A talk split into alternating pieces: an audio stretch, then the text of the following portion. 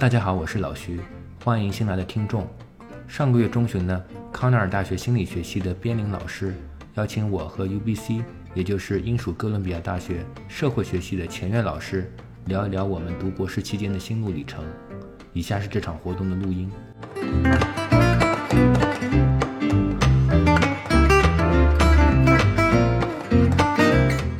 大家来参加我们今天这个社科博士分享会。然后我先来自我介绍一下，我叫田雨辰，我现在在美国康奈尔大学读发展心理学。然后我很荣幸今天可以当主持人。然后今天我们请到了边林老师、钱岳老师，还有徐艺清老师来跟我们分享他们在呃博士期间的一些经历和感受。然后希望。不论不论你现在处在什么阶段，你是呃对博士生活充满期待，还是呃你现在可能正在读博，然后你面面就是发生了一些挫折，然后遇到了一些困难，我们都希望你能从我们今天的活动当中有所收获。然后因为现在也正好疫情嘛，我们希望大家有一种被陪伴、被理解的感觉。呃，我们今天活动呢，主要是有两个部分。然后第一部分是由我来代表大家向三个老师提问。我们这些问题呢，就是我们前期收集来的，我们收到了可能七八十个问题，然后我们从里面挑选出了一些比较热门的、比较普遍的问题，我们来请各位老师帮我们解答。第二部分呢，我们就大概有半个小时左右的自由 Q&A 时间，到时候大家可以呃把想问的问题放到这个呃发到这个 chat box 里面，这样我们老师们都能看到，就可以有针对性的给大家解答。首先欢迎边林老师，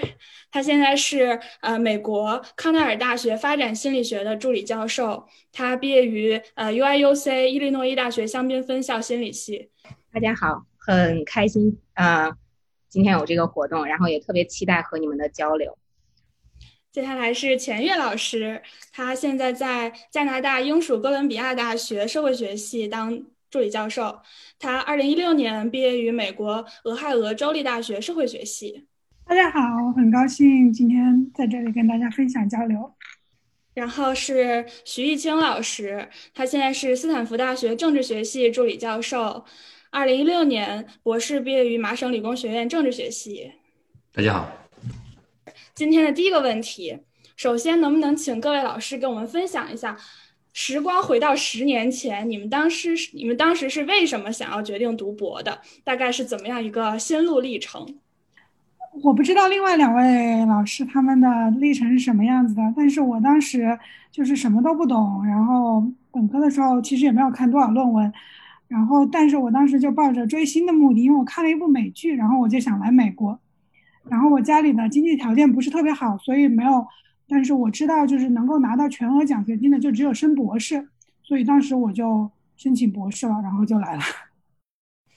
哦，我我其实挺挺早就想读博士，在硕士阶段，因为我们那个硕士的项目就是在北大 CCER，啊，目标就是培养。啊，到北美读经济学的博士，但是中途我 转行了。但是之前我就一直想念博士，我对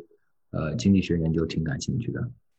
嗯，我觉得我可能跟田月姐姐有点像，就是啊，我也是其实没有想的太明白，然后我只是知道，我当我在啊浙江大学啊理科实验班读本科的时候，然后我就觉得想要学心理学，后来选了心理学之后，我觉得。美国心理学是非常前沿的，然后呢，我就很想到美国来了解心理学，但那个时候我完全不知道硕士和博士之间的差别，然后，只不过我后来就中间有一个很好的机会，我去 UCLA 进行了一段时间的这种啊科研的交流，然后交流之后呢，发现原来硕士和博士是不一样，最大的区别就是博士他是全额奖学金，然后呢，硕士是没有钱的。所以我当时就觉得，哦，那干脆为什么不去读一个那个不需要钱的这样一个项目呢？所以我后来就申请了美国的博士项目，对。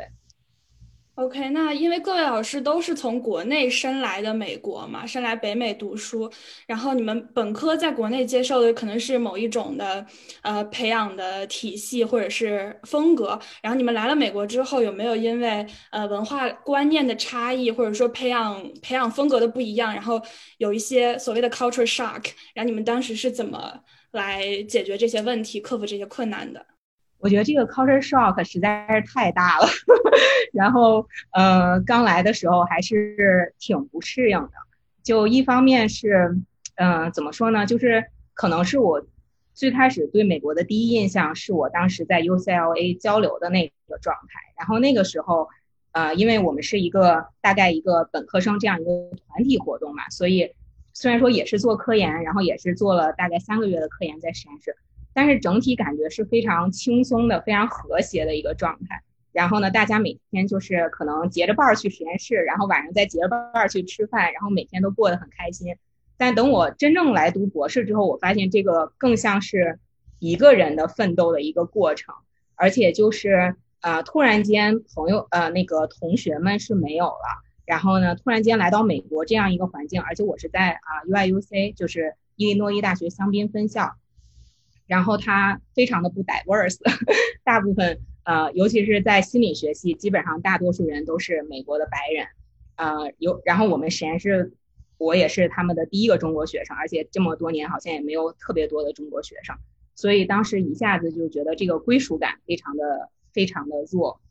然后我就，呃，而且后来就是上课，甚至开始做科研，我也发现原来，呃，原来的这个，嗯。需求已经完全不一样了。就是本科时候，可能你要求的是高 GPA，然后好这成绩，或者是托福 GRE score。等到你到了 grad school，这些就全都不重要了。所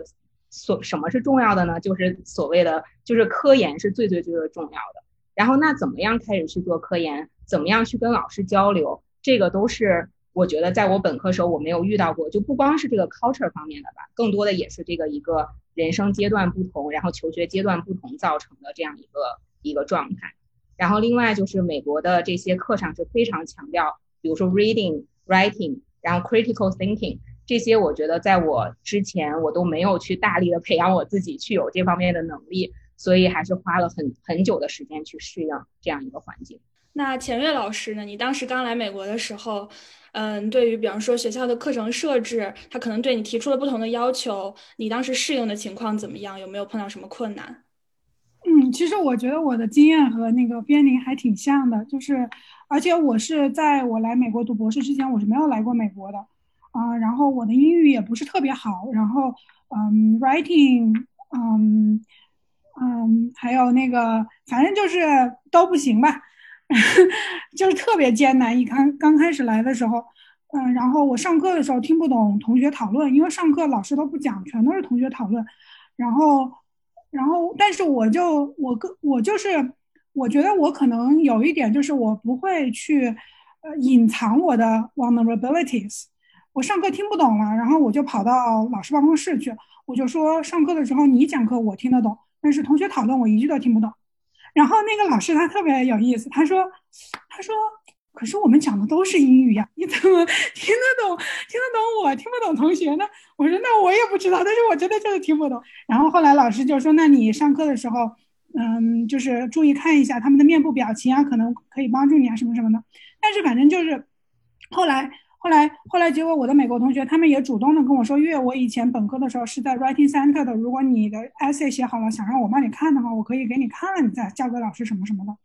嗯，就是所以我觉得就是一开始来的时候真的就是特别艰难，reading 也读不完，论文也写不好，上课也听不懂，然后做梦都是在和马克思对话，然后反正 就是挺难的。但是，但是，呃，我个人觉得就是。嗯，就是厚积薄发吧，就是我就一直在努力嘛，就是就是我该做什么，每天做什么，一直到了我觉得应该是我大嗯，就是博士第四年的时候，我突然觉得，哎，我上 seminar 的时候有很多话想讲了，然后嗯，我听那个就是比如说听 Brown Bag 的时候，我突然很多问题想问了，嗯。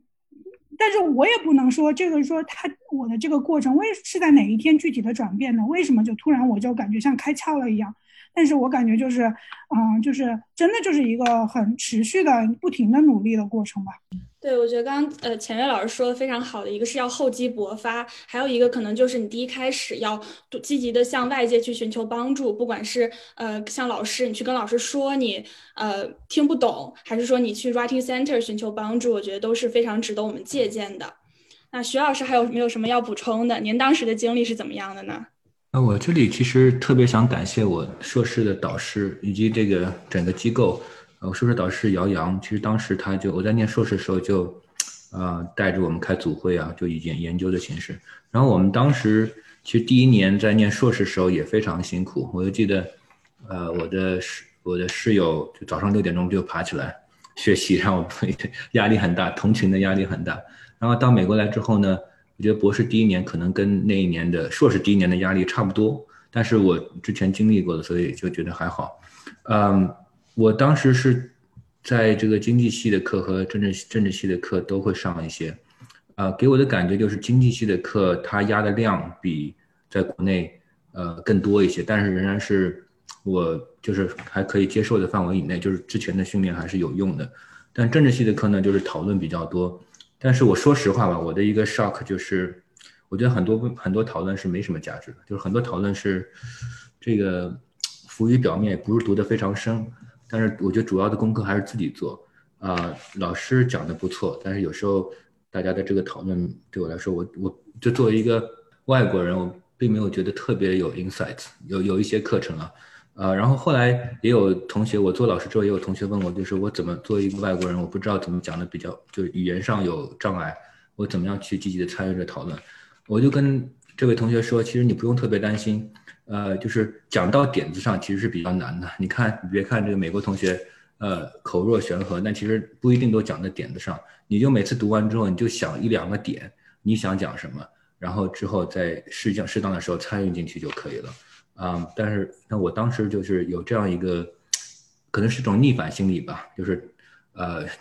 呃，但是后来呢，也是慢慢的，呃，开始适应这种环境，觉得。第一个，你要是觉得他讲的没有什么意思，你当当做练英语；第二个，你怎么能能够去引导啊这个讨论，让他往有价值的、更加有价值的这个方向去走？嗯，我觉得作为老师，做老师之后，这两种技能都是有用的。之后，刚刚像边老师也说，在博士期间，可能最重要的是做科研、发 paper。那其实很多同学就给我们提问了，说觉得发 paper 压力好大哟。那能不能请各位老师分享一下自己发表第一篇 paper 的这个经历？当时是很平顺的，夸夸就发出来了呢，还是说经历了一些坎坷？嗯，我觉得我呃还比较幸运吧，就是嗯。就是我，我当时上一个 family 的课，然后我自己本身也对研究家庭比较感兴趣，然后我就写了一个课程论文，然后课程结束了之后，那个老师就主动跟我说，我觉得你这个论文有发表的潜力，如果你想发表的话，我可以，呃，I'm happy to work with you。然后后来当时我就，当时后来我就，我就我就说好呀，然后后来下课结课了之后，我就一直跟这个老师持续的就是合作，然后他特别有耐心，就是他会。坐在办公室里面两个小时，然后给我指导，就是怎么样，怎么样弄呀什么的。然后反正就是给了我挺多的指导的。然后，但是那篇文章就是当时就是第一篇文章嘛，就是把自己的那种 heart and soul 都放进去了。然后，然后然后结果我就投到就是我们领域比较好的就是 Journal of Marriage and Family 嘛，然后就被拒了，就是被批的体无完肤，就是就觉得哎，你这个文章这么没意义，你为什么要做？然后。然后后来，嗯，但是老师也就是说都是这个样子的呀，没关系啊，再投另外一个呀，嗯，后来我们投到第二个期刊之后，就也经过了好几轮的审稿，然后就被接收了嘛。但是就是，呃，我个人觉得我比较幸运的就是老师给了我很多的指导在这个过程里面。然后另外一个就是，呃，其实我到毕业找工作的时候，我一共是发了五篇英文文章嘛，然后其实每一篇都是我在我的课程论文里面。就是 develop 出来的，就是我我上一个课，我给自己的一个目标就是我要能不能想出一个新的 idea 出来，嗯，当然了，并不是说结课了之后我可能这个文章就发表了，但是我就是就是我会就是说在结课了之后，如果这个是有潜力的，我会继续去去 pursue 这个 project，嗯。所以，我现在教课的时候，我也鼓励我的学生，就是你不要觉得你写课程论文就是在就是在搪塞，然后把这个课拿个学分。应该把每一个课，就是你课上读的东西、参与的讨论，或者你甚至是想想的一些新的一些东西，都应该把它就是作为一个能够有产出的东西吧。我觉得，嗯，对。所以我觉得可能就是如果如何能够更好的利用上课的时间，嗯，然后有一些这种相当于是 proposal draft。嗯，我觉得可能对论文的发表有有一有一种这种周期性的促进作用。您说的这个，就是从每自己上过的每一门课当中 develop 一个新的 idea，然后把它作为一个可以发表的呃 project，这个我觉得是我们非常值得借鉴的。那徐老师呢，能不能跟我们分享一下，您第一篇 paper 是在硕士期间还是博士期间？要看是什么叫第一篇，如果是第一篇开始做的，还是第一篇发出来的。和第一篇开始做的文章是从硕士的时候开始做，然后到博士的第四年才发出来，第五年和第四就是跨越了七年的时间。嗯，啊，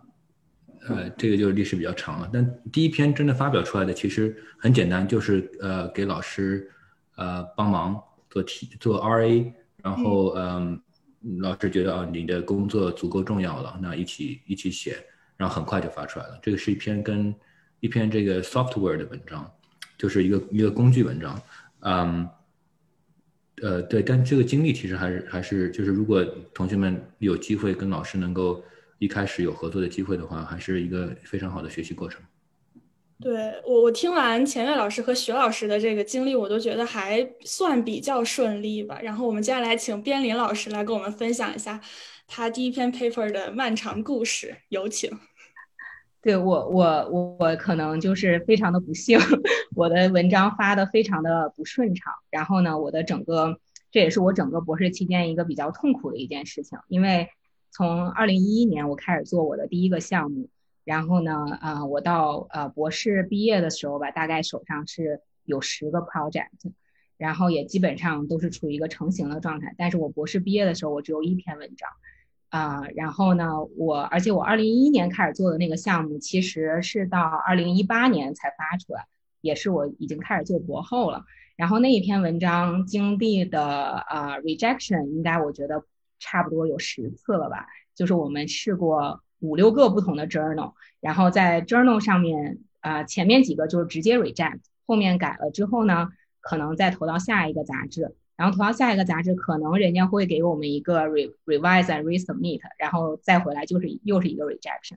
然后为那篇文章我真是啊哭了很多很多回，然后呢也因为这个质疑过自己的科研能力，甚至跟我老板去聊过，就我导师去聊过这件事情。然后我导师甚至到后面他都觉得，为什么你就是有 bad luck？然后这篇文章就是发不出来，要不我们去投一个 impact factor 零点零的一个杂志吧？这个肯定是能发的。所以就是已经到了这种穷途末路的时候了。当然，最终就是当这种时候发生的时候，就是尤其在我老板呃我导师说我们去投一个零点零的杂志，然后我就记得很清楚，我就回到我的办公室。然后呢，呃，很难过，看着我那篇文章，我就觉得好像在看着一个长得不太好看的自己家的孩子。然后你就觉得，这孩子到外面去，这也不喜欢，这个人也不喜欢他，那个人也不喜欢他，很多人都不喜欢他，但是他就是你的孩子。然后你就是觉得，不管怎么样，这篇文章都是在你手上的。所以我即使是非常非常郁闷，在那个时候，我还是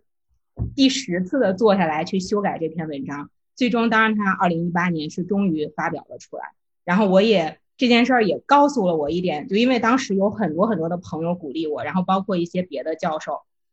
然后从这件事儿，我就相信了一句话，就是这个路途真的是很漫长，但是你要是坚持的话，好像它还是有一些曙光的。即使被拒了十次，这个文章它还是能最终出来。当然，在整个过程中。就有一点像浅月学姐吧，就是我觉得，嗯，我是非常着急的，因为我觉得在上 market 之前，如果没有文章的话，基本上相当于是你没有任何的这种竞争力。嗯，虽然说文章不能代表一个人的学术水平，但是在美国这个就是要这个游戏的规则就是这样的，所以我当时非常着急。然后另一方面，我也总是觉得我的这个 writing skill 我不知道是不是特别的好，所以呢，那个时候我是抓住了。基本上，我的导师如果他有一些，比如说要写 commentary 的机会啊，或者要写 review 的机会，他通常会在我们实验室问说：“我有这么一个机会，谁愿意来做这件事情？”然后我每次我都是会去主动要求去做这样一件事情，即使我知道它不是一个 empirical paper，它可能也不会给我的简历上有多么带来多少的这种分量，但是我觉得这是一个和老师工作的这么一个机会，然后你可以从他身上学到很多很多关于。怎么样去写文章的这样的一种方式和方法，嗯，所以如果要是说 commentary 的话，那我可能二零一六年 就是在我博士第五年的时候有一篇，但是我真正的文章真的是要到二零一七、二零一八了。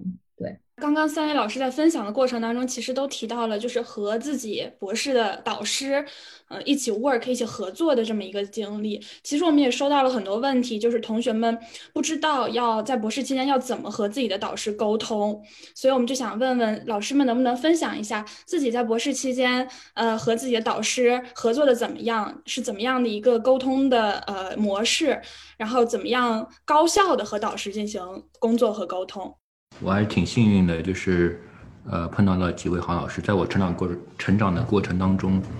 呃，不管是本科还是硕士还是博士，呃，我觉得老师是有不同的类型的，呃，有些老师是放养型的，有些老师是非常的 hands on 的，啊，我个人的感觉是，嗯，一开始在这个学习写论文的阶段，其实，呃，导师和我们的关系有点像。呃，就有点像这个学徒制的关系，对吧？就是因为很多的这个 know how 没办法写下来，就需要在做一个东西的过程当中去传递。所以一开始，如果你跟一个比较 hands on 的老师，呃，一起工作，你会学到更多的东西。嗯，当然这个每个人的情况不一样嘛。我就举一个例子，就是我当年在写硕士论文的时候，我的导师姚洋，他当年就已经是呃经济学期刊的主编了，所以他很忙，也也当时还没做院长，但是也很忙。但他会，他在这个我们一起工作的时候，他会说，哦，这个这个图片的这个 legend 你应该这么写，你应该这么改，嗯，就到了非常细致程程度。我现在跟学生说，这个有时候，嗯，交流的时候也会说，这个图很重要，就传递信息特别重要。就有些老师就非常非常的这个仔细，啊，所以我觉得如果有机会能跟这样的老师，啊，不仅给你这个想法，而且在细节上面能够帮助你。而且在这个发表的过程当中，就要即使没发出来，至少在走这个流程的过程当中，告诉你啊，这样这样这个回复审稿人是合理的，那样写是不礼貌的等等，有一些小的细节，我觉得这些弄好如果能够在博士阶段就有所积累的话，后面会容易很多。你后面一个人不是也不不是不可能啊，自己也可以这个在做中学，但就会就会这个呃困难一些。而且你心理上没有那么强大，你一开始的时候。就徐老师刚才说的，其实就是我们在跟导师一起工作的过程当中，可以从实际当中学习到很多身教胜于言言传的一些知识。那边林老师和钱悦老师，我想提问就是，如果你们碰到的导师，呃，你不知道他对你的期待，或者说你觉得他对你的期待和你自己本身的规划有一些矛盾，你们觉得要怎么和导师进行沟通，怎么呃处理这个关系呢？对，我觉得这个还应该还挺。经常发生的，尤其是我自己现在做了 faculty，我现在也多多少少能够理解，就是作为教授和作为学生，确实之间是有一个，呃，一个 gap。就所谓的 gap，就是学生你所期待的和导师所期待的确实不太一样。因为导师他作为一个实验室或者是就是呃，在这个领域，他需要去，嗯，相当于一个掌舵人吧。然后呢，学生呢就更多的是你在这艘船上，然后我们要一起让这艘船它能够漂浮起来，能够航行的非常的远。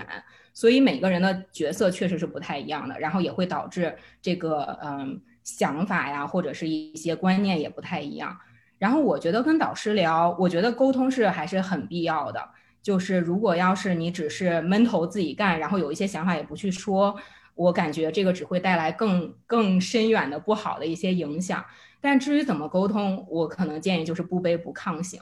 嗯，就是你去和你的导师去抱着一个解决问题，或者是让他了解你的这样一个态度去跟他谈这件事情，然后呢，嗯，把你想要表达的问题有理有据的谈出来，然后也听一下他有什么想法，就是因为我刚刚跟大家讲，你们两个确实可能会观观点或者站在的角度不同。那当你讲完了你的这个角度的时候，也可以听一下你导师的想法是怎么样的，然后最后能不能看找到一个比较好的一个中间的这样一个解决方案。然后另外一种呢，就是。我建议大家 有一个 Plan B，就是除了你的 Plan A 之外，然后你如果有一个 Plan B 的话，你起码知道，当你的最想要的这种方式方案它没有办法实行的时候，你能够退到哪一步，能够让你的第二个你也可以接受的这样一种方案能够比较好的实行下去。所以，嗯，这个是我的建议。不知道啊，千月学姐有什么想要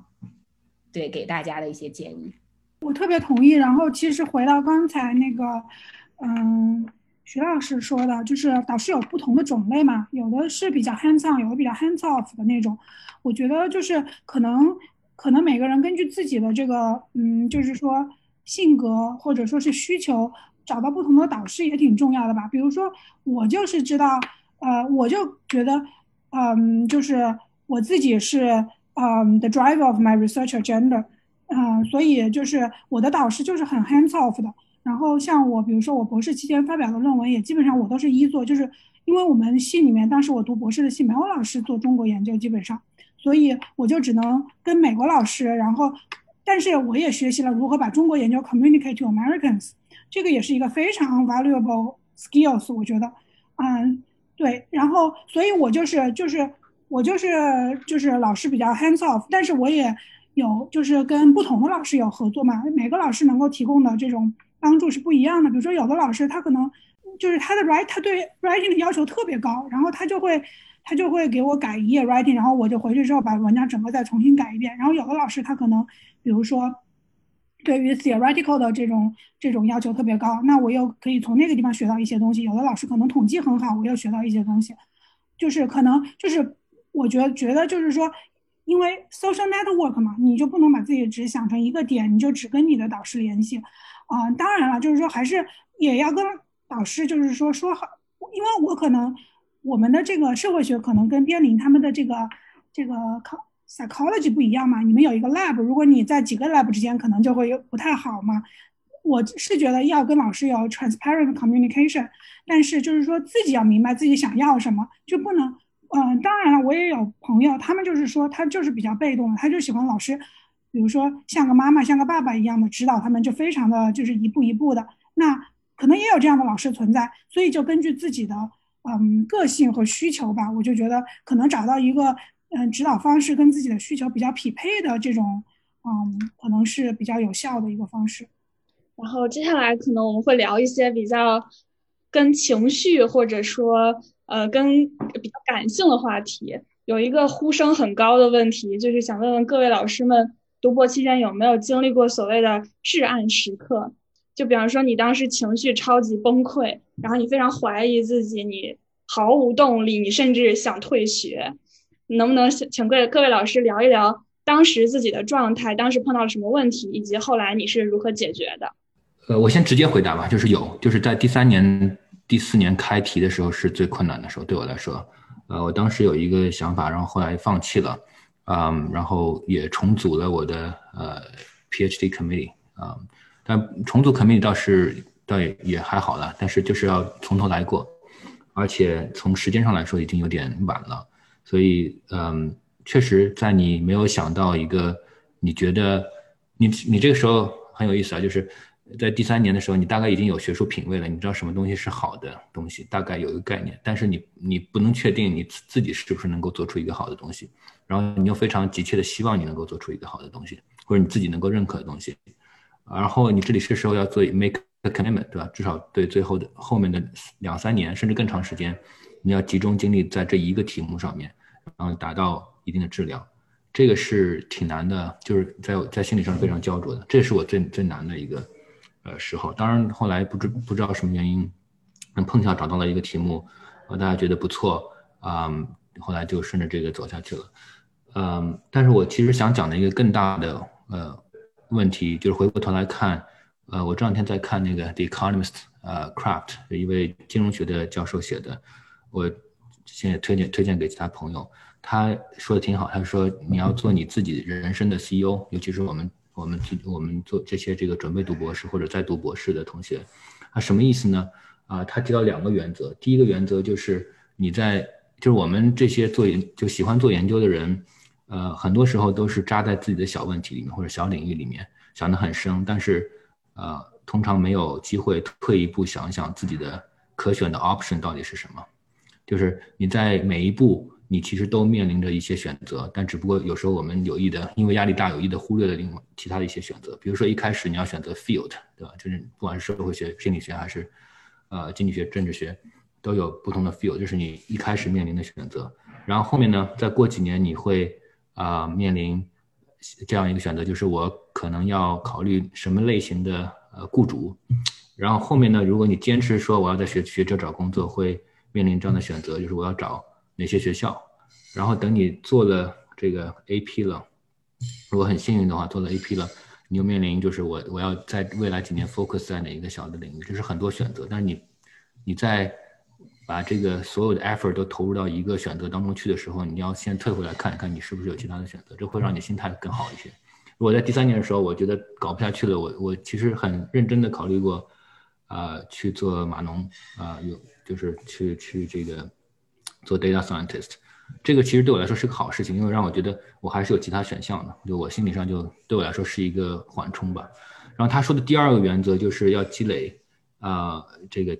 嗯，就是比较 general 的 human capital，在读博的期间啊，就是在读博的时候，这个时间段很好，你虽然有一些呃责任，但是责任并不是很多，你有很多时间。你要学你要学的技术要博，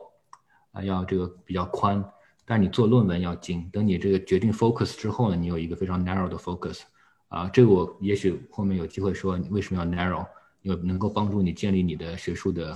identity，对吧？但是你在积累在学技术的阶段，在博士阶段最好是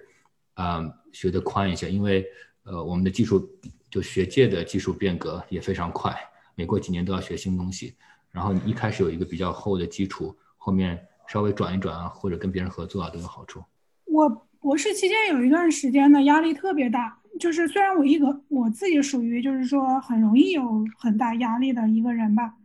嗯，然后后来我就生了病，然后是一场特别大的病，然后我就呃 hospitalized，嗯，for one week in the U.S.，嗯，然后。然后，而且当时病得特别严重，就是医生就是他们告诉我说，他们每晚上每两个小时就要来，嗯，看一次，我就怕我挺不过去的那种，嗯，然后在医院里面就是不准吃东西，连水都不准喝，就只能用生理盐水来保持我的这个，呃，hydrated，就是维持生命的这种体征吧。然后，嗯，当时其实那个时候就是。觉得当然，一方面我有我的朋友啊，还有系里的一些老师呀，都过来看我什么的嘛。然后另一方面，我也开始就是对自己的就是说人生吧有一些反思，就是觉得我可能以前就是嗯对自己的这个压力太大了。然后嗯嗯，然后当时就是在医院里面就还真的是觉得嗯就是挺苦的。然后然后后来结果。过了一个星期之后，就是嗯稍微好一点了，然后可以下床走路了。我开始觉得，哎，连就让我在医院里面的走廊溜达一下，都可能都是一个让我觉得很很很幸运的一个事情。所以，我我觉得可能后来我就觉得，呃，其实可能能够保持一个很好的身体健康，可能已经是一个很奢侈、很重要的事情了。嗯，所以很多的事情可能也需要想开一点。我也很同，所以我就很同意，嗯，徐艺清老师刚才说的，就是说，呃，还有边林刚才也提到，就是要要那个嘛，就是要有 Plan B 嘛，就是你自己如果这个这条路走不通的话，你后面的 Plan 是什么？我当时后来我找工作的时候，我也压力很大，就是因为我导师已经就是跳槽了，然后然后只有一年的时，他只能在在本校再指导一年的学生，然后我当时就着急要毕业，然后我又没有拿到面试，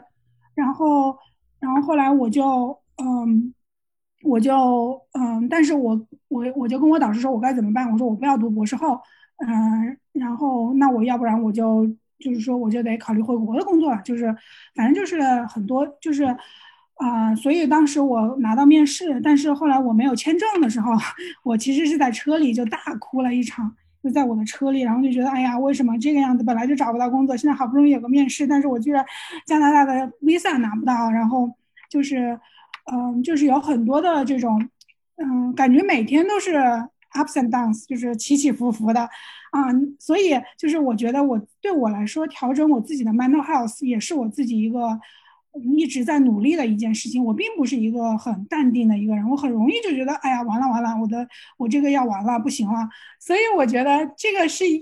一生的功课吧。但是可能有有朋友的支持，然后然后嗯，然后有有有比较比较信任的导师，可能这些都是能够帮助的。然后自己可能嗯也要做好准备，有不同的准备，然后 prioritize health，我觉得。我刚刚听两位老师讲，我觉得太多共鸣了。然后，我觉得你要是问就是有没有想退学的时候，我感觉那可能得出现至少一千次吧，在博士期间。然后，呃，对，就还是挺波折的。然后，我觉得要是至暗时刻，对我来说可能是有两个，就是呃，第一个呢，是我刚到美国的时候来参加一个学术会议，然后那个是我 PhD 第一年。然后跟着呃我的导师去参加这个学术会议，其实我没有任何的 presentation，但是他心很好，他就带我去参加这个会议了。然后我去了之后，我觉得天哪，这个太恐怖了，就是大家做的东西都这么的优秀啊，关键是他优秀我还听不懂，就是他家 present 的那些，我觉得我就跟听天书似的。然后啊，我感觉。虽然说每一个 symposium，然后每一个 poster 讲的都是一些我们最新的研究嘛，但是我当时听了那个康那个开完那个会，我就在宾馆就崩溃了，我就感觉这是我永远无法达到的一个一个状态，就是我可以这样流畅的去讲一个一讲一个这样的一个科研项目，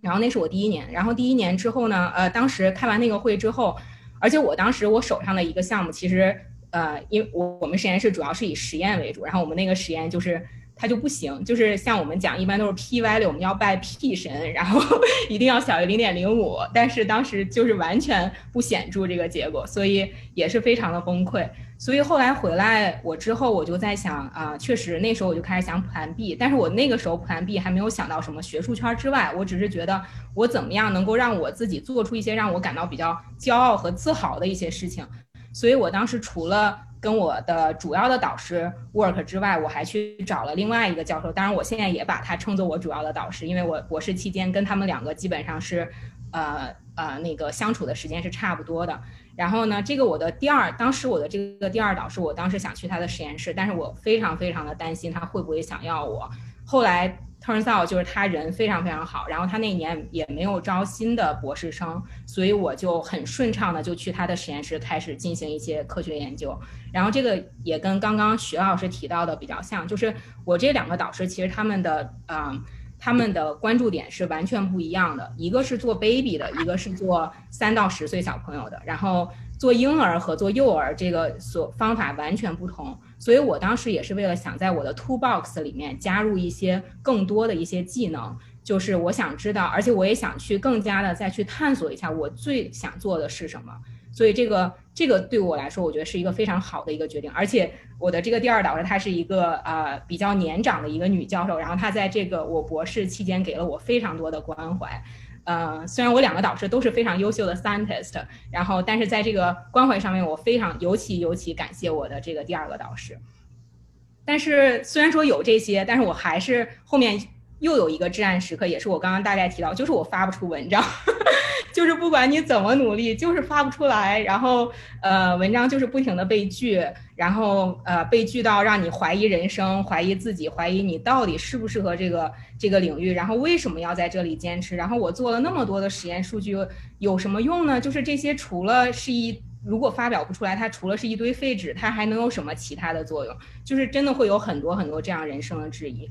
然后啊，所以等到我啊博士的第五年。那个时候，我觉得我再这样下去，我应该会整个人会崩溃的。那个时候，我也确实在我们学校去看、去找心理咨询师，这个我觉得也是非常有帮助的。就是他会在某种程度上去比较理解你，然后去给你一些方法，让你给你一些角度。我记得当时那个心理咨询师说，他觉得我可以试一试其他的路径，比如说。呃，比如说他觉得你学心理学，你以后也可以当一个咨询师啊。然后我觉得你跟我们说话还是啊，也也也有这种做咨询师的一个品质，你不一定非要留在学术圈。然后我当时想，后来我就觉得，对呀，我为什么一定要留在学术界呢？就是还是有很多其他的可能性的。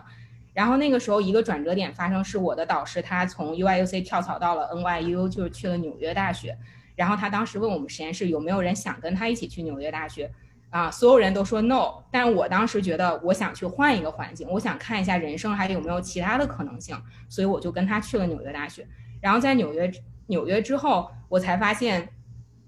就是你真的是有很多很多其他的选择的，而且你在学博士期间获得的很多的能力，其实是可以转换成工业界所需要的一些能力的。比如说你的分析数据的能力，然后你做 presentation 的能力，然后你的 writing 能力，这些都是工业界很多很多的领域是需要的。所以我当时在 纽约大学，我也确实去申请了工业界的工作，然后呢，主要是申 data scientist 这方面的工作。嗯，当然最后是因为。啊，一切有一些峰回路转，然后我拿到 Stanford postdoc，所以最终还是因为我我本身是非常非常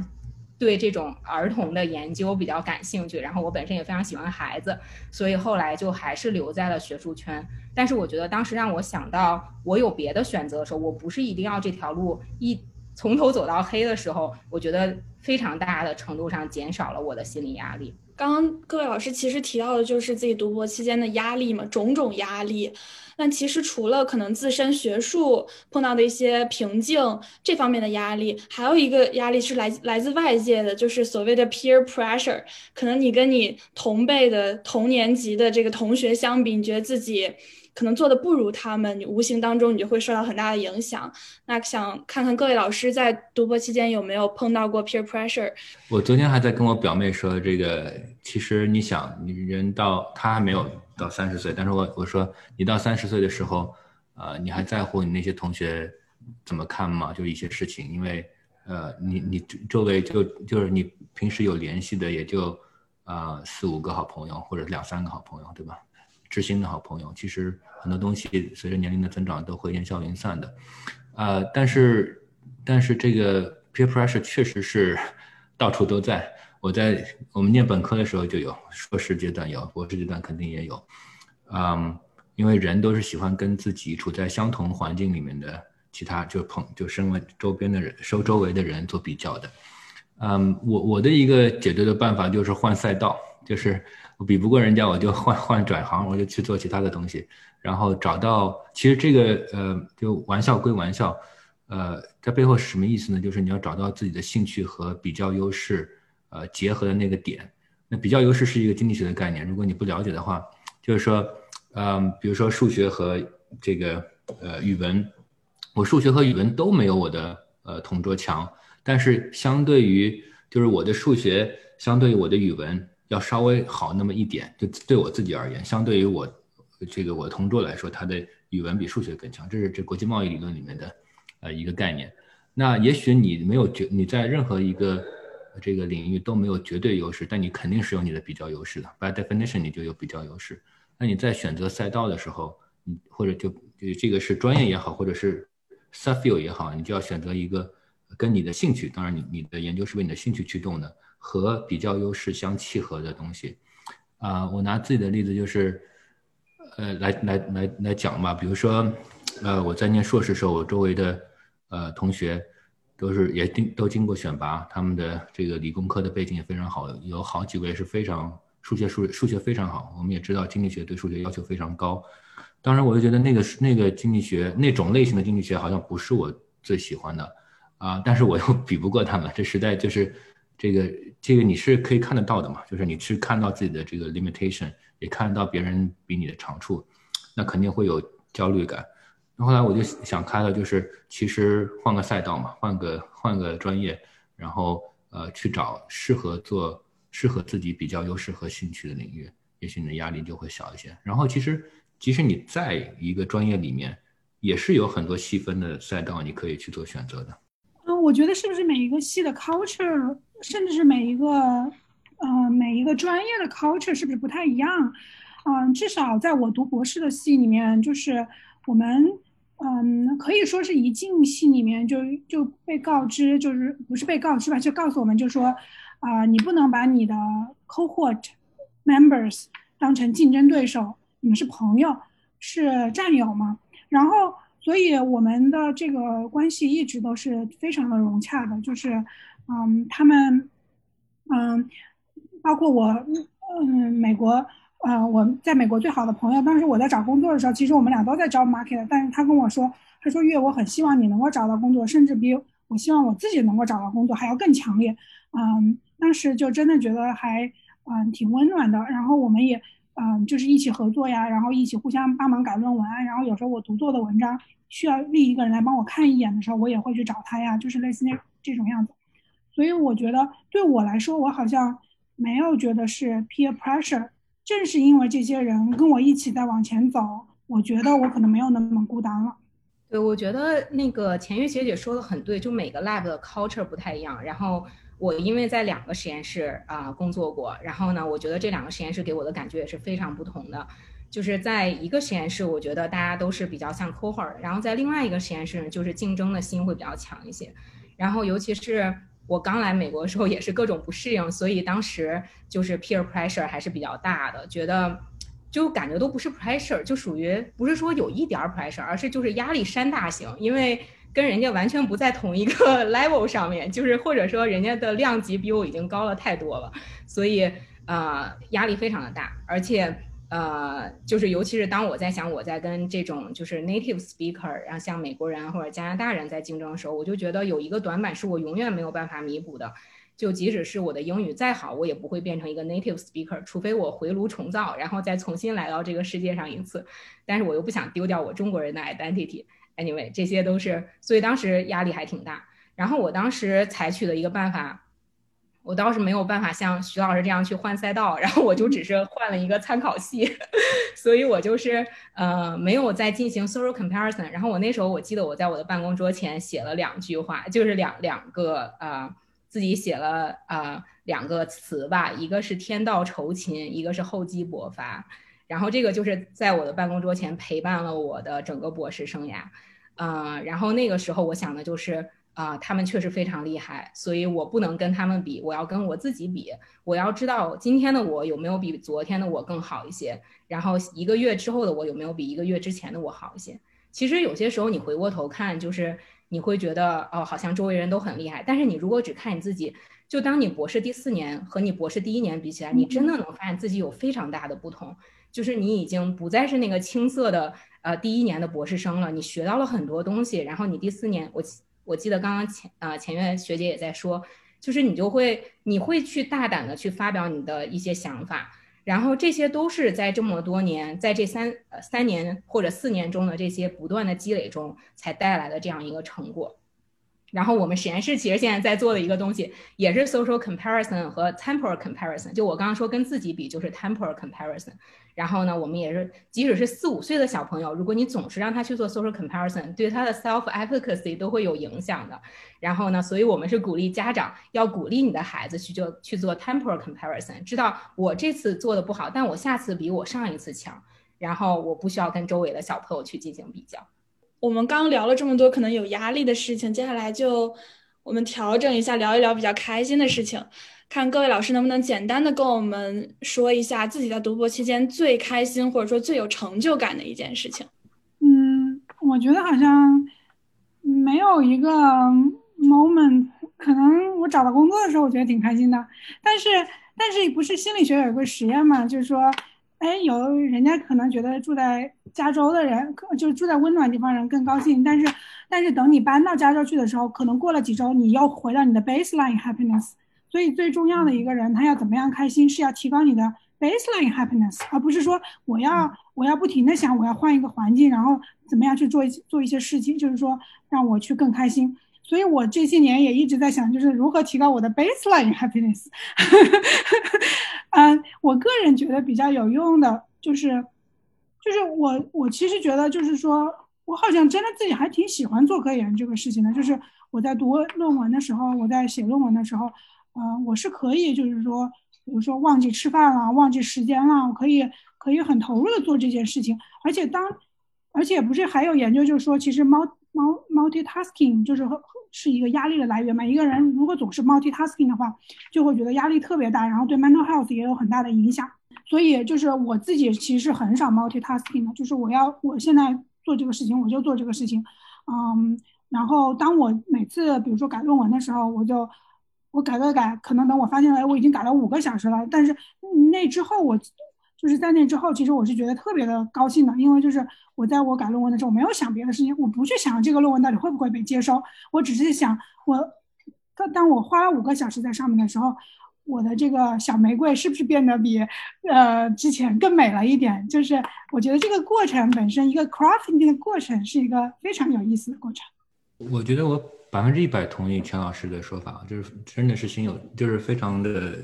呃感同身受。我做一个小的注解，就是呃有一本书叫《心流》，在微信读书上也有，在英文版也有，在 Audible 上也有。我觉得就是完全能够描述钱老师刚刚讲的这种状态，我自己也能够感受到，就是。呃，心理学家应该是心理学家的发现，就是 你要你要长期的沉浸在一个 task，这个 task 又有有所挑战，然后你又能够把自自自己这个整个身心完全投入到一个状态里面去，这个是最快乐的。嗯，对，我觉得可能确实是，就是就是你要说最快乐的时候，可能有些人会觉得毕业的时候啊，或者是那个找到工作，这个确实是挺快乐，但是它就是比较短暂的一种一种快乐吧。然后我觉得可能就是。甚至我，我感觉我每次在我读博的时候，每次去测小朋友，跟他们一起做实验，我也挺快乐的。就那个时候，我甚至有时候觉得最好的一份工作就是它没有 publication 的压力，然后你可以想做什么 research 做什么 research，我想跟小朋友做什么实验就做什么实验，这应该就是我觉得比较快乐的一种状态了。但是确实是外界还有这些呃不同的压力嘛。然后嗯，对，就是当你沉浸到你比较喜欢的一份工作里面，我觉得你是会有非常大的一种。啊，这种舒畅，然后呢，也是有一种满足感的。对我再补充一一句，就是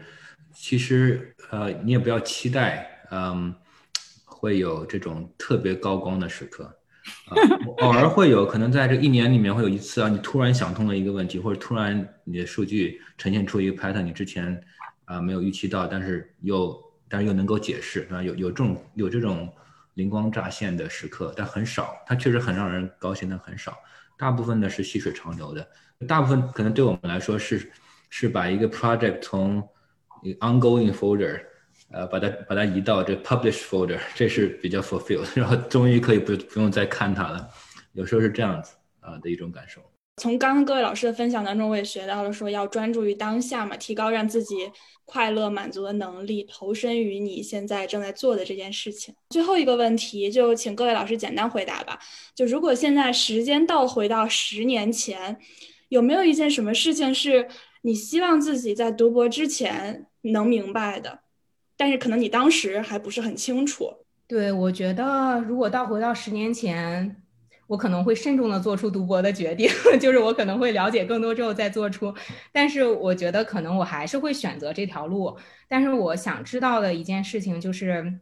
就是这个是我呃之前不太了解。就是我觉得我自己走过来这一路吧，我觉得这一路是一个 long rewarding process，就是你的那个回报的这个过程会比较长，不是说我今天做了什么，我第二天就。就能看到一个回报，甚至你可能一年之内也看不到这个回报。然后这个在 也是我们心理学上叫延迟满足。然后我自认为我是一个，就是在读博之前，我觉得我是一个延迟满足能力比较强的人，就是我可以为了拿到两个棉花糖，我可以等，然后我不用现在就先拿到那一个棉花糖。但是先，但是自从读了博士，我就发现我的延迟满足能力还是没有那么的强，因为它真的这个这个回报实在是来的太慢了。但是我觉得另一点就是，只要你坚持在那儿，我觉得都是就是最终你在做的事情，它是会有回报的。就这个也是我想跟大家说的，也是我读博过程中学到的。就是你像我那篇文章拒了十次，它最终还是被接收了。然后我当时跟一个教授聊，他有一篇。呃，很重要的文章，最后发的非常好，但他之前被拒过十五次，就都是这种情况。但是最终只要是你不放弃这个文章，它就是总有一天它是会出来的。所以我觉得这两点也算是一个大家可能可以寻找一个平衡吧。嗯，尤其是我觉得从本科直接到博士的这么一个转变还是比较大的。就是本科时候有点像种瓜得瓜，种豆得豆，你去天天上自习，你成绩肯定会好呀。但是呃，博士期间确实它没有这么一个非常强的正相关啊，但是也不是说这个相关特别特别的小，所以只不过这个相关系数呃会比较小，但是我觉得应该还是 significant。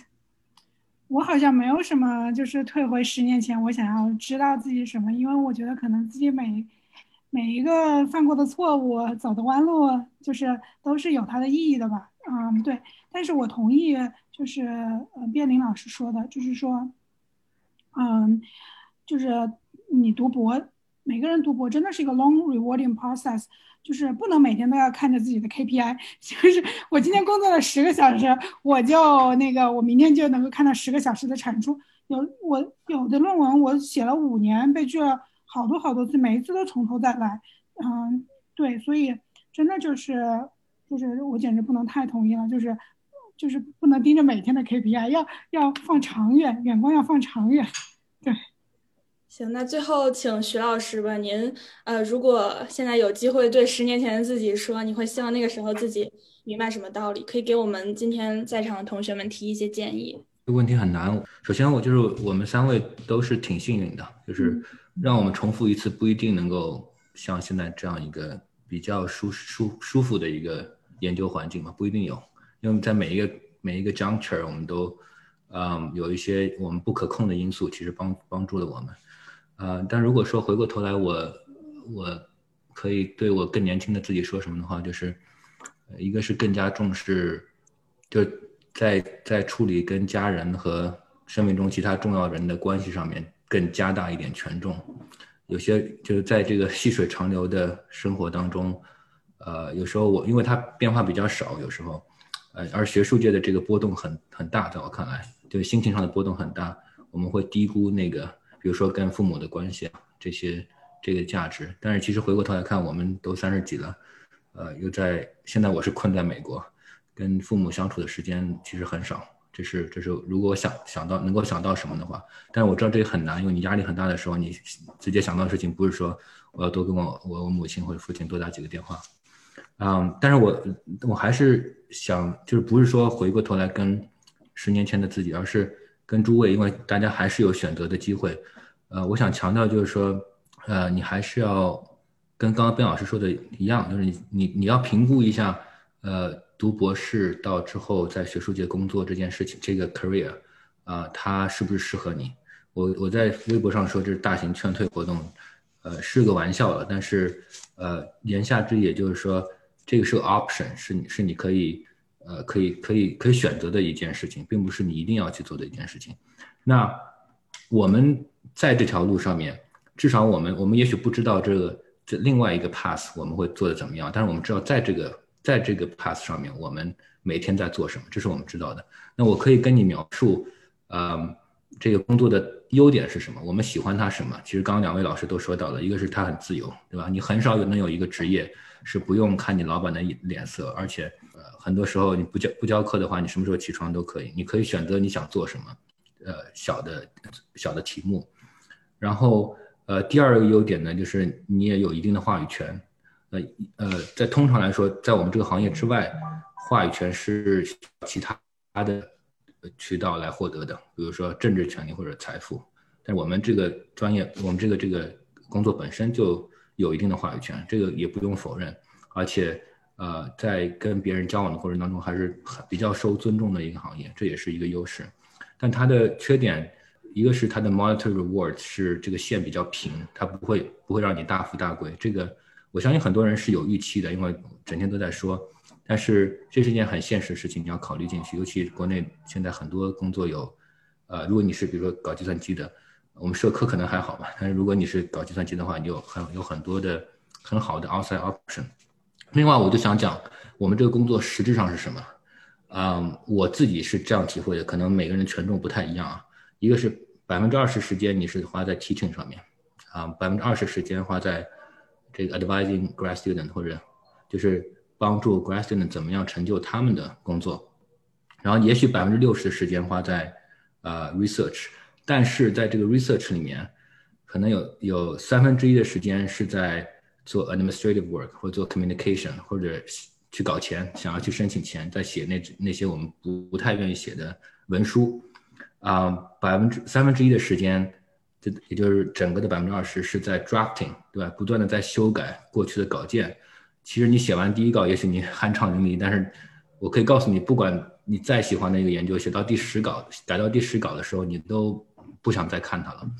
但是这个占了占了总总的时间的百分之二十，对我来说，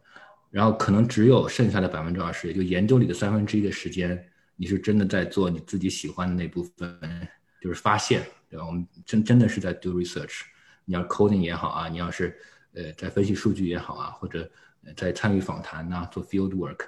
呃，可能他只有所有时间就整你的所有时间当中的五分之一，甚至更少。但你要理解这个，这个就是我们这行就是这么干的，就这么就是这么 work。对，当然不同的专业可能差别差别大一些，因为像理工科，它这个写 proposal 的时间可以占到更高，百分之三十时间在写 proposal，因为它的这个需要的资源更多啊。但是你要你要充分知道，你不要 be surprised，对吧？就你你找到工作之后，我突然 surprise 啊，就原来我不是在做 research，我大部分时间是在做 administrative work。呃，你有一个预期之后，也许给定你知道它的。这个 positive side 是什么？我刚刚说的自由啊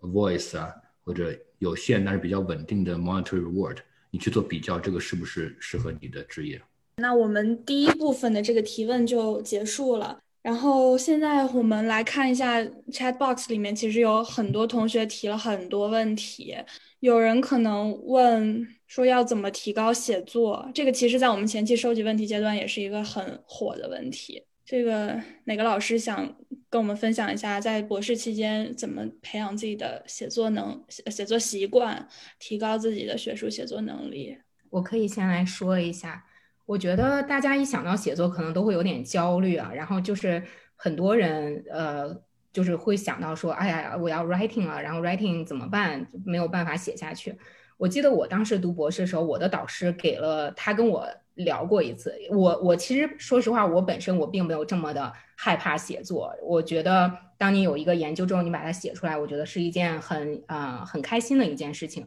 但是我当时还是跟这个导师聊了一下，然后因为他是他已经是美国科学院院士，然后在我的脑海中，我觉得做到这个位置上，他应该是下笔行云流水般。然后，但是我跟他聊，他跟我说，他经常坐在电脑前，就是坐一个小时，然后写两句话。这就是他经常的一个状态，然后我非常非常的震惊。然后呢，我说，他说，他说你是不是想问我有什么写作的诀窍？我说对。他说诀窍就是你就要坐到电脑前，就是这就是最大的诀窍，就是你要坐在那里，然后打开你的 Word document，然后开始用你的键盘去打字，这就是你要怎么样去去写作的这样一个状态。然后，但是，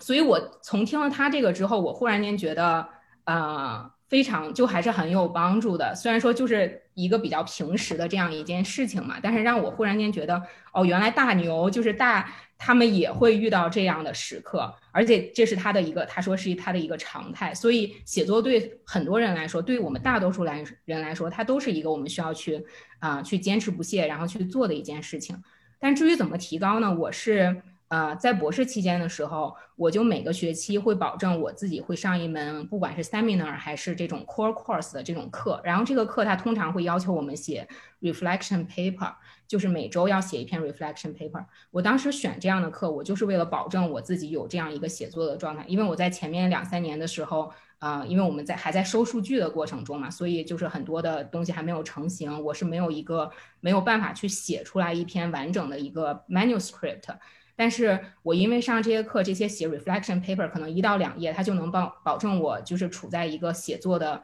这样一个呃思维模式里面，就是我每天都要去写。还有就是我当时啊上了一个这种 academic writing，然后这个也是我当时非常伤心的一件事情，因为我我自己在来美国之前，我觉得我的写作能力应该还是可以的，然后 GRE 当时写作也是。A W 五分，结果来了美国之后彻底就被鄙视了，就觉得啊特别不啊特别不好。然后当然我老板说你去上一个 academic writing 吧，然后我就去上了那个课，然后那个也是非常有帮助的。还有就是啊第三条就是要多读一些文章。我觉得当你在读其他人的文章的时候，你会看到一些好词好句，然后呢就可以把它们记下来。而且你读的多的时候，这个东西它就会内化到你的心里，就是当你写文章的时候，它就会自然而然的就表现出来了。嗯，不过我觉得写作可能跟其他很多事情都是类似于一个这种呃螺旋式 上升，就你不会考，不会觉得它是一个直线的这种上升的一个状态，它就是你慢慢的你觉得哦我的能力好像有一点变化，然后呢。但是你可能过一段时间又会遇到一个瓶颈，然后遇到瓶颈的时候，我通常我就会去读更多的文章。就是我读了之后，我会发现可能我就需要这样的 input，然后让我来能产出一些比较好的 output。钱月老师有没有什么要补充的？对，我觉得我也因为我是一个社会学家嘛，我想补充的一点就是说，嗯，其实 review 很多 reviewer 他本身是有 bias 的，就是当他看到一个论文是一个，比如说跟中国相关的，他可能就 assume 了，就是说你这个论文是一个中国人写的，然后很多人就会说啊，你你这个写的太差了。嗯，我之所以有这样的体会，是因为我有美国同事，他做，呃，中国，呃，他做这个 Chinese，嗯，immigrant 的研究吧。然后后来他投了一个期刊，然后人家就说，你们这个要找一个 native speaker proofread 一下。当然了，这也说明就是说，当我们作为中国人在发中国研究的时候，我们的 writing writing 其实是被更严密的在监视，就是说被放在一个更更高的标准上面。然后还有一个就是可能就是。呃，不同的学科之间也不太一样。比如说心理学可能是做实验啊，然后像嗯徐老师他们的，我知道就是说在政治学里面，China Studies 本身是一个比较大的一个 field 嘛。但是 sociology 如果不是美国研究的话，就是更难发表一些的。就是所以 writing 还要考虑到你如何能够让你的 research 能够嗯 accepted by the audience。嗯，所以我在美国受受训练的时候，很大一部分的训练是我如何把一个中国研究能够讲的让美国人也觉得挺有意思的。writing 的话，我个人觉得我我自己其实以前的 writing 是很差的。我毕业之前，美国同学还说，因为我看着你的 writing 从你一年级到现在，你看看你进步了多少。就是其实一个没有什么诀窍，就是不停的写，不停的改，不停的写，不停的改，而且这。需要，我个人觉得需要非常，就是说自己要要很有心的去做这件事情。比如说，我的我的老师可能给我改了一页，那我就要想，他这一页为什么他要做这些改动？我后面的可能后面的三十页文章都是我自己去改的，我不能指望我的老师一页一页的帮我改嘛。然后我每一次请了一个，比如说 professional editor 帮我改文章的时候，我都会看这个 editor 他做了什么改变，他为什么要这样改，就是会去揣摩他们的这个这个这个方式嘛。然后我自己也会，就是我自己有我非常喜欢的，就是说，呃，社会学家的一些作品啊、文章啊。然后我会，我会，我会去看他们怎么样 frame 这个问题，他们怎么样写作，这个也是很有帮助。像我导师，就是就我其中的一个导师吧，就是 Claudia Bachman，我就觉得他写论文就非常非常的清楚。然后他就说他他的这个他他的写作他是从嗯克劳迪亚高的里面就是一个哈佛的一个很著名的经济学家学到的怎么样去写作，所以他把他自己的其实出的一本书是 dedicated 给那个嗯他很受启发的学者了，所以就可以看到就是即使连美国人嗯本身写作很好的，他们其实也不是说就是天上掉下来的，他们也是经过了很多很多的有意识的训练，然后不停的 re rewriting，然后才让他们的。这个写作变得很好的。下面一个问题可能是关于时间管理的，有同学就是问，呃，怎么进行 multitasking 嘛？可能在 PhD program 早期，你要平衡做 research、上课、TA 很多很多现成的工作。请问各位老师们在当时是如何分配时间和精力的？其实这跟刚才写作的问题有有些关联。我我自己观察我自己啊，我发现虽然我很忙，在做老师之后就更忙了。啊，其实，在研究生的时候也是可以类似的情况。我不是没有时间，而是利用时间的效率比较低。我不是没有时间写作，也不是我写的太慢，而是我，呃，写一句话就去看个 YouTube 视频，就去就去点一下 New York Times，然后再回回过头来再写一句话，所以写完一段话就一个下午就过去了，是因为这个原因。我们考过 GRE 的人，嗯，其实写都不太不算慢，也都不算太差。就是如果你有这个，呃，能力能够集中精力一下午不干任何其他事情，就去改几段文章，你会有很大的这个进展。就做其他事情也是一样。呃，斯坦福有一个研究，呃，说斯坦福的本科生，其实我不应该这个这个说这哪个学校，因为但我知道是 Stanford 的，啊，是西南某校，啊，本科生的研究发现，啊，他们就 follow 他们的这个手机和电脑。每十七秒钟就要换一个 task，就他们就是没有人没有能力控制自己，在现在这个 social media 和这个呃呃各种 distraction 特别多的情况下面，我自己也是很有意识的意识到这个问题吧，所以我希望大家和我一起努力，能够克服这个困难。我自己的一个方式呢，这以前是财新的主编王硕老师呃给我的建议，他说你找一个番茄钟，然后你就给自己定一个不太。ambitious 的目标，比如说，呃，连续写半小时或者三十五分钟，然后休息五分钟，这这个要有意识的去控制自己，你就会发现其实你不是没有时间，只不过这个你有的空余的时间都在做其他事情。可能还有同学问，在读博期间要如何平衡工作生活，如何培养一个爱好？我觉得，嗯，怎么说呢？其实。觉得可能是因为我生长在一个 working class family，所以我从小我父母就没有让我去学各种课外的东西，我也没有什么钢琴啊或者小提琴这种东西，所以其实我一直很困扰的一个问题就是我没有什么爱好。我的导师就跟我说，他说你在学术界需要一个 creative hobby，因为当你沉浸在这个 creative hobby 的时候，能够帮你很解压。所以我其实为这个事情我困扰了挺长时间的，嗯，但是后来，嗯，我个人对我来说，后来我觉得比较。有帮助的一点就是，我就开始做比较多的这种 public writing 嘛，就是我自己其实从小就我就很喜欢，比如说在论坛上面写东西啊什么什么的。后来我我很多朋友老跟我咨询他们感情问题，我说你们读书读太少了，让我来社会学给你们解释一下。然后后来我就干脆我就想，那我既然跟我朋友在说，那我不如把它写下来，让更多的人看嘛。所以我就开始做更多，就是做一些这种这种写一些就是大家都能够读懂的社会学的文章嘛。我个人觉得这个对我来说挺好的，就是一个方面就是我学会了怎么样去，相当于是 sell my research，sell research to the，呃，to a wider audience 嘛，这个其实是写作的一个很核心的一部分，怎么样去想一个故事出来，啊，然后另外一个我觉得还有就是，其实我觉得这个写写这个 public writing 就是一个很 creative 的过程，我自己要想我怎么样去有一个 hook 呀，我怎么样就是，呃，我我甚至想我会加哪几个图呀，就是。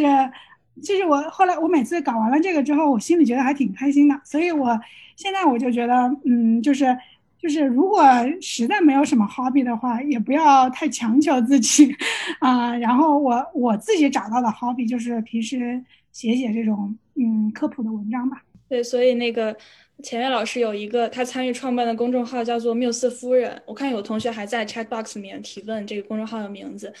然后我个人也是经常看里面的文章，大家可以去搜一搜，推荐大家关注。边林老师还有什么想补充的吗？对，这个可能跟刚刚那个 multitasking 也比较相关，这这两个问题都有点联系啊。然后我自己是非常推崇要 work-life balance 的，就是尤其是。但是我觉得我在刚读博士的时候，这点做并不是很好。就那个时候啊，可能前面四五年吧，都是每周六天半工作制这个样子，然后也很难啊，就没有太多的一个去想，我除了做 research 之外，我还能干什么。然后直到我后来。就刚刚讲到我的第二个至暗时刻的时候，我就发现啊，我的生命里面好像除了科研已经没有其他的东西了。然后当我的科研没有办法把我带到一个 career 上面的时候，我觉得我整个人就是一个失败者，就是我已经没有其他东西能给我这个支撑。所以也是从那个时候，我的那个心理咨询师跟我说，他说你一定要找到除了你的 work 之外能给你支撑的这样一个东西。然后那个时候我就开始去想有什么东西能够支撑我，嗯，所以。其实这也是我想给大家说的，包括我现在就当了啊，在这块已经进入学术圈，然后开始做 faculty 之后，我也是自己非常在意这个 work-life balance。然后呢，我的所以我的 schedule 啊，大家可以就是一般都是非常非常明确的，就是几点到几点我是工作的，然后几点到几点我肯定是不会工作的。然后包括要是如果是假期的时候，我是会啊，就是去真的去会去度假。然后平时解压的一种方式呢，一对我来说比较解压方式，一是旅游，虽然说今年就不太可能，然后就是二零二零年不太可能，然后就没有办法到处去玩儿。还有一个呃，我也是这几年开始做的一件事情，就是冥想吧，就 meditation。然后这个你是可以跟 U 瑜伽一起结合来做的，然后它可以让你非常的放松身心，然后包括。啊，有一个 app 给大家推荐一下，叫 Shine。然后呢，那个上面是很多有一些女性做这种 meditation，然后它会帮助你每天，比如说去 love yourself，然后呢，啊，就是 forgive yourself，然后 don't give yourself too much pressure。然后这个我觉得还是挺有帮助。它有些时候也会根据早中晚去给你推荐这样的一种 meditation，而且每一个比较短，大概就十分钟左右。所以累的时候，大家可以就是用这个稍微让自己休息一下。对，我想再补充一句，其实。我很很对这个听了这个钱老师的呃分享，我也我也挺感动的。就是其实很对大多数大多数人来说，没有兴趣是很正常的。就是我觉得首先要评估你是不是对自己现在的生活状态、心理状态是满意的。如果你是满意的，觉得挺舒适的，我就是全身心的想想我的社会学问题或者经济学问题、政治学问题，totally fine，就是你 you're born to this career，那就是很好的一件事情。如果你真的是很享受啊，不觉得有有特别大的压力，嗯，然后每时每刻，你你看当年他们浙大经济系，呃，上厕所的时候都在读论文，这是这是挺好的一个状态。就如果你真的享受的话，但是，呃，当你觉得有两种情况下，你要反思一下，这我是不是要调整？一种情况下是压力太大了，你到你睡不着觉。我们三个人在某某个阶段都经历过，或者嗯，就是明显的处于焦虑状态。这个时候你要考虑我我怎么样适当的去做一些改变，像啊边老师说的。另外一种情况就是我前一段时间有，就是发现自己要么是沉迷于某个东西，要么是因为生活没有 schedule，呃效率极低。啊，比如前段时间我整天都在看电视剧、打游戏，啊，因为这个疫情来了，我突然生活没有规律了，没有没有一个 schedule 了，啊，然后我我觉得啊，我需要 put a stop to myself，说这不不能再这样进行下去了，我们我需要调整一下。我觉得除了这两种情况以外，其实，呃，如果你觉得你的生活过得挺好的，然后你也对自己做的东西很感兴趣，你十二个小时、十五个小时、十六个小时在想你的问题，我觉得都不是问题。还有同学可能在问。就是大家在读博期间是怎么 narrow down 你的 research question 的？可能他刚开始读博，他不太知道他要做哪个方向的 research。就首先第一个就是要说你需要有一个 focus，就是很多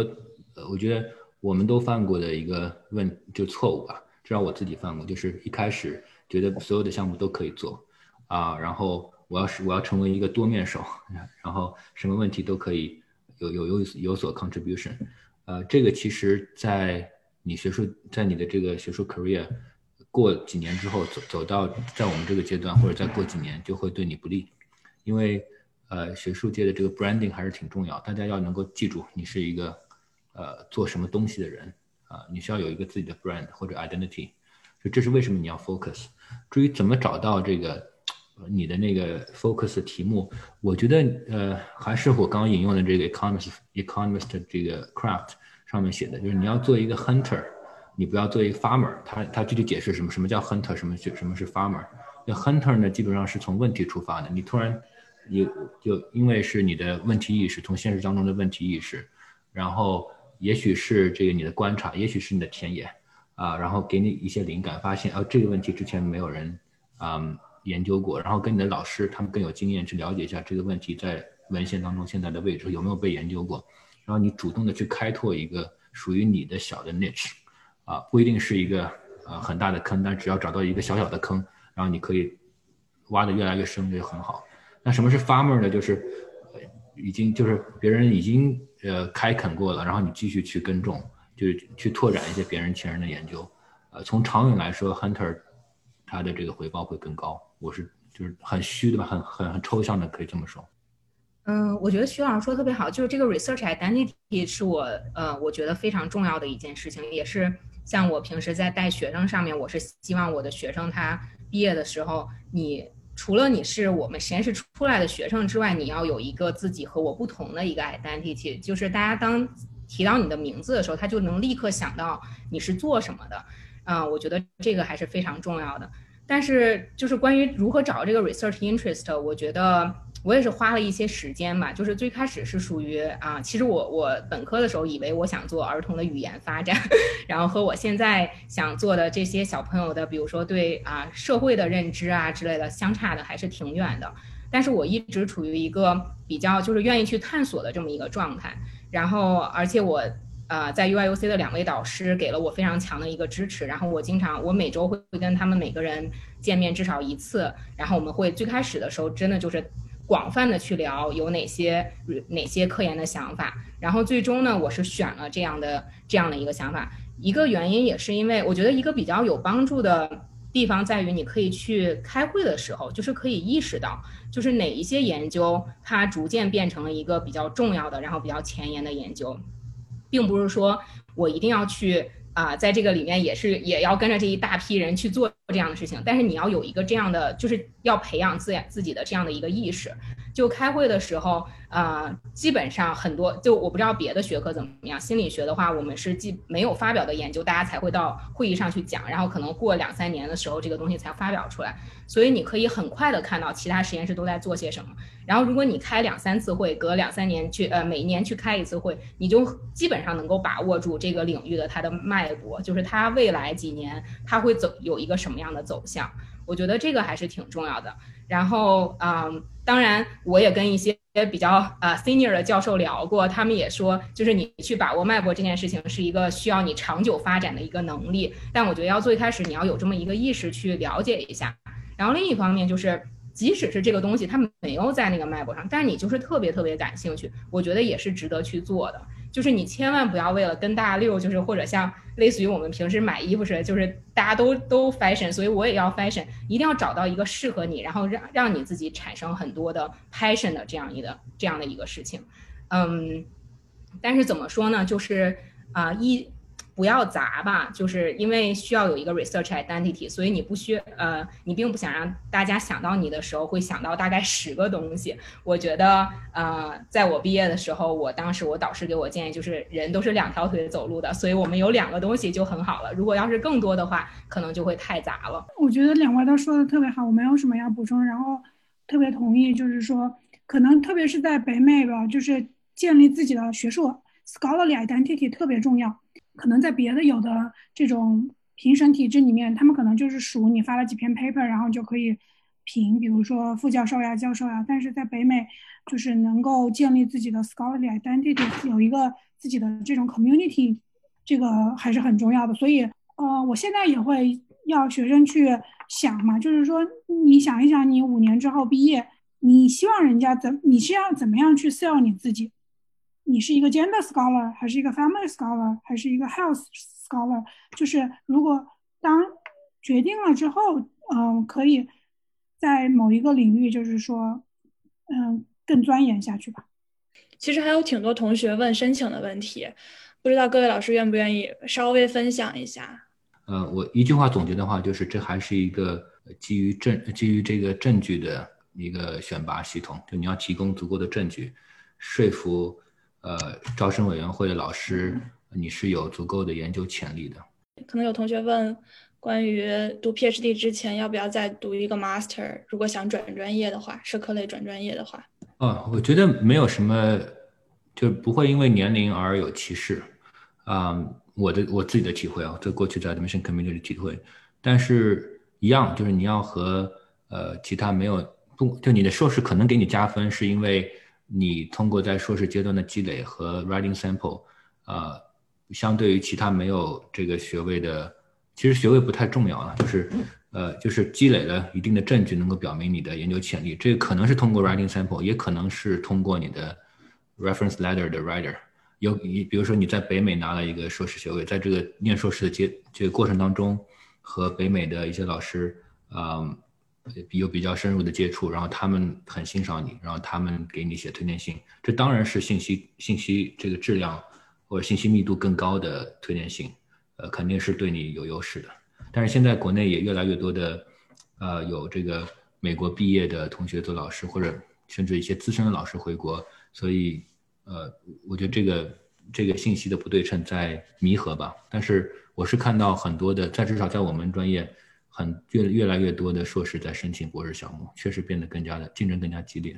我突然发现我可以回答一下这个问题，因为我就是在材料读了 master，因为我也本身也是转专业。然后我个人觉得，可能我收获最大的就是我知道美国的 graduate school 是个什么样的生活和工作状态了吧，然后可能有利于我更好的做出要不要 PhD 的这个决定。因为你在读 master 的时候，你的 lab 里面是有很多 PhD 学生的，你可以跟他一起开组会，一起 work，你就可以知道一下他每天都在干什么，这样你就自己知道你未来要不要过这样的生活。请问徐老师，刚刚您提到学 general 技术，请问您在博士期间学到的 general 技术是什么？这个比较简单的回答就是，我我当然学了比较多的跟数据分析和。呃，机器学习相关的知识，当时刚开始吧，方兴未艾。呃，但是我觉得这不是一个 general 的 suggestion。我我我觉得这个退一步来说，应该是说，在你选择一个选择专注于关注一个子领域的时候，呃，你要看一看，呃，就是这个整个学术界以及工业界在往什么方向发展，然后有哪些技术你是感兴趣的、想要学的，学呃这个博士阶段是一个挺好的时间。还有一些同学可能问的是关于 job market 的问题，各位老师能不能稍微分享一下自己在找工作时候的经历？还有人问，可能疫情加上国际局势对这几年的 job market 有什么影响？嗯，我自己就是从读博士到现在，然后包括就是有机会去看到一些 admission，然后包括招人，我觉得整个过程就是 luck 就是太重要了。刚才徐老师也一直在强调，就是我们三个都属于比较幸运的嘛，就是，嗯嗯，真的就是，嗯，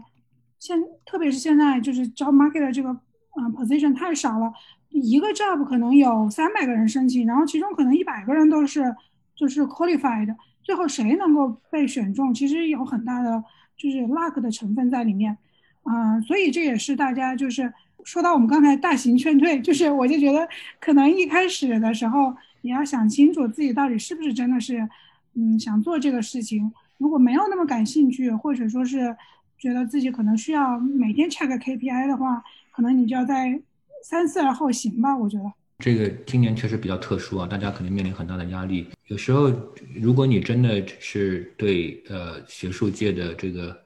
既是一个 career，然后也是一份工作，也是一种生活方式。呃，觉得很好，很适合你的话，你也很 enjoy do research，doing research，呃，你可以就是可以坚持，可以坚持一两年。呃，我过去的观察是，嗯，有时候市场出清的能力是在，因为我们我们在经济学里面有时候这个 market 比较 thin 还是比较 dense，对吧？就比较 dense 的 market 比较容易很快的通过这个价格机制把它出清了，但是我们的学术界的 market 比较比较 thin，因为它它每时每刻。对供给和需求不一定能够呃很快的匹配上，然后而且因为没有价格机制，这个价格机制非常弱，这个所以调整调整这个供需的这个呃呃这个速度比较慢，所以你要允许自己，当然这很难，我不是不想这个淡化这个当中的这个艰难，尤其在心理上的这个挑战，呃，通过一两年我的观察是，还是老老那句老话，就金子还是会发光的，如果你做真的做得很好，而且非常 committed。一两年之内，呃，这个市场你是可以找到一个适合你的工作的。我过去那些那些朋友，他第一年找工作碰到曲折的，凡是凡是这个我和我周围的朋友，包括他们的老师，觉得他确实不错的，他在一两年之内，他确实最后都找到了不错的工作的。你还是要相信这个市场会 work，但他可能需要一些耐心。还有同学问，春天马上就要第一次出国去做 RA 了，请问老师们在这个期间觉得应该锻炼自己的什么能力？怎样好好的利用这次机会？我们请边林老师吧，他本科也在 UCLA 做过 RA。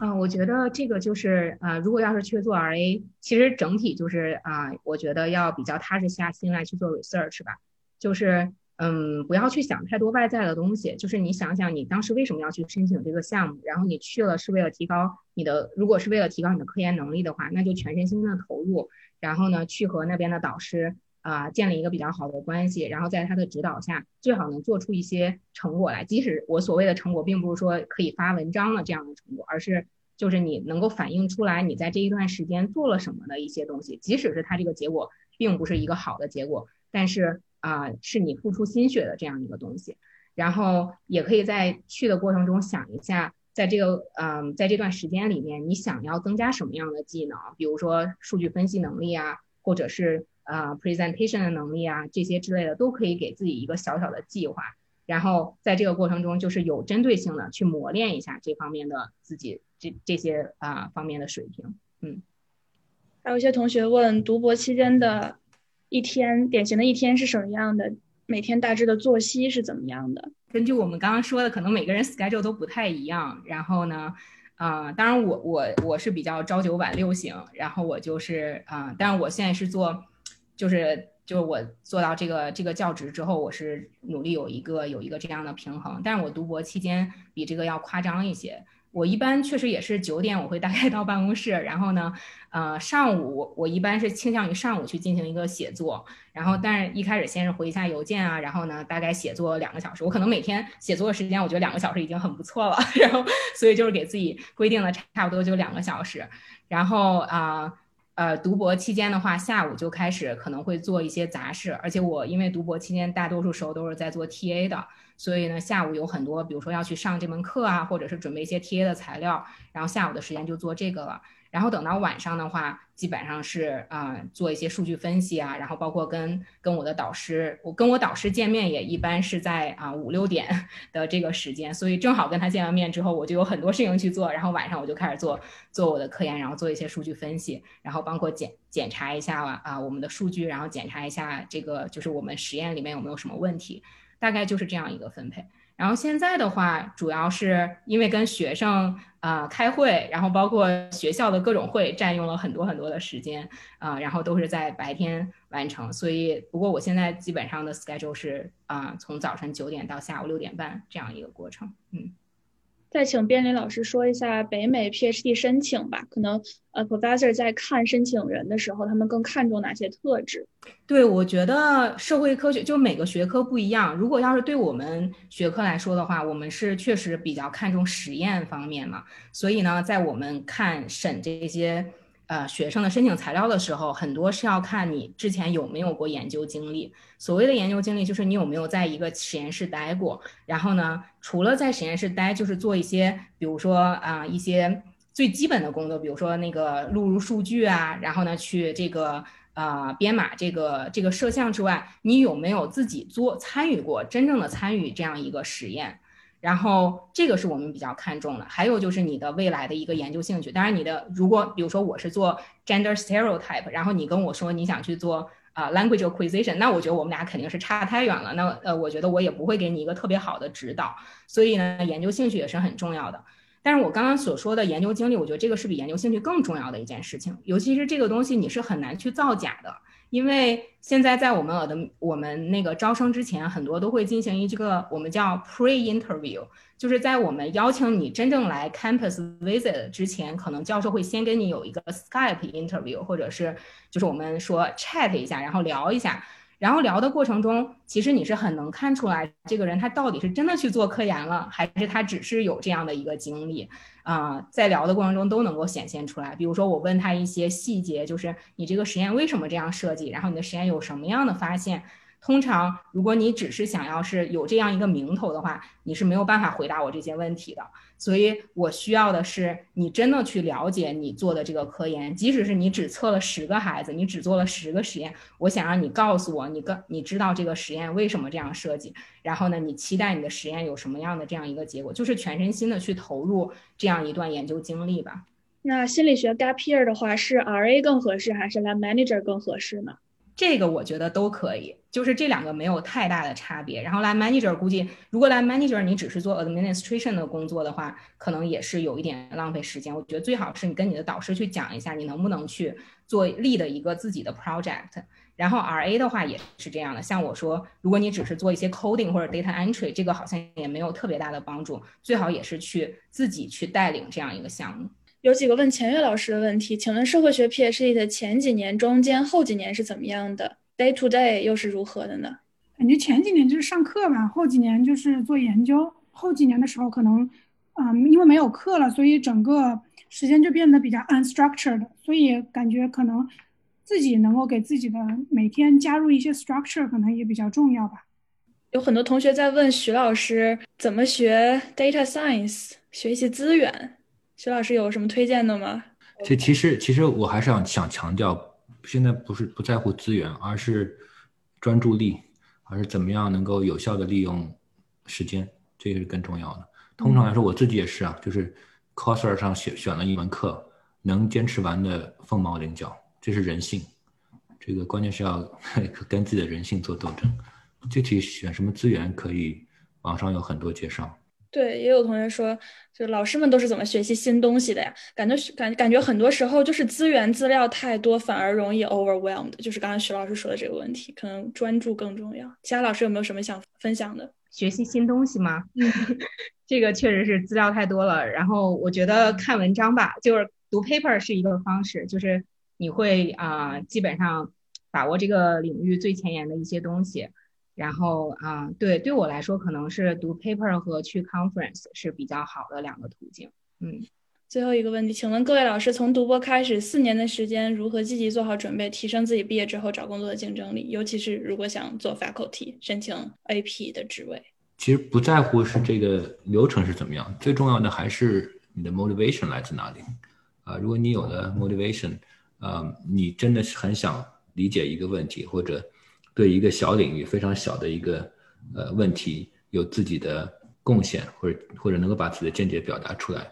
你才会有持久的动力，这个是最重要的。你才会想要去，我要去，呃，获得什么样的技能，能够跟别人交流。呃，我记得我在申博士博士的时候，有一位老师跟我说，我们这个行业，如果你没有这种想要 speak up 的冲动，是比较难的。你需要有这个冲动，但这个这个 speak up 啊，可能不是非常高调的，在呃媒体上的那种形式。而是通过自己的研究，通过自己的数据分析、田野调查，呃，去去还原真相。但是想把这个事情告诉别人，我觉得你需要有这种冲动。今天所有的提问就到这儿结束了，非常感谢三位老师的分享。本次节目到此结束，谢谢您的收听。如果您想围观更多像这样的线上讨论，可以关注我们的微博号和微信公众号 Random Walk Theory。请见本期的详细信息。您也可以在小宇宙、苹果播客、喜马拉雅等平台找到这个播客。感谢本次节目的音频编辑八爪鱼，文字编辑梨子、歌仔，片头片尾音乐付一庆。再见啦。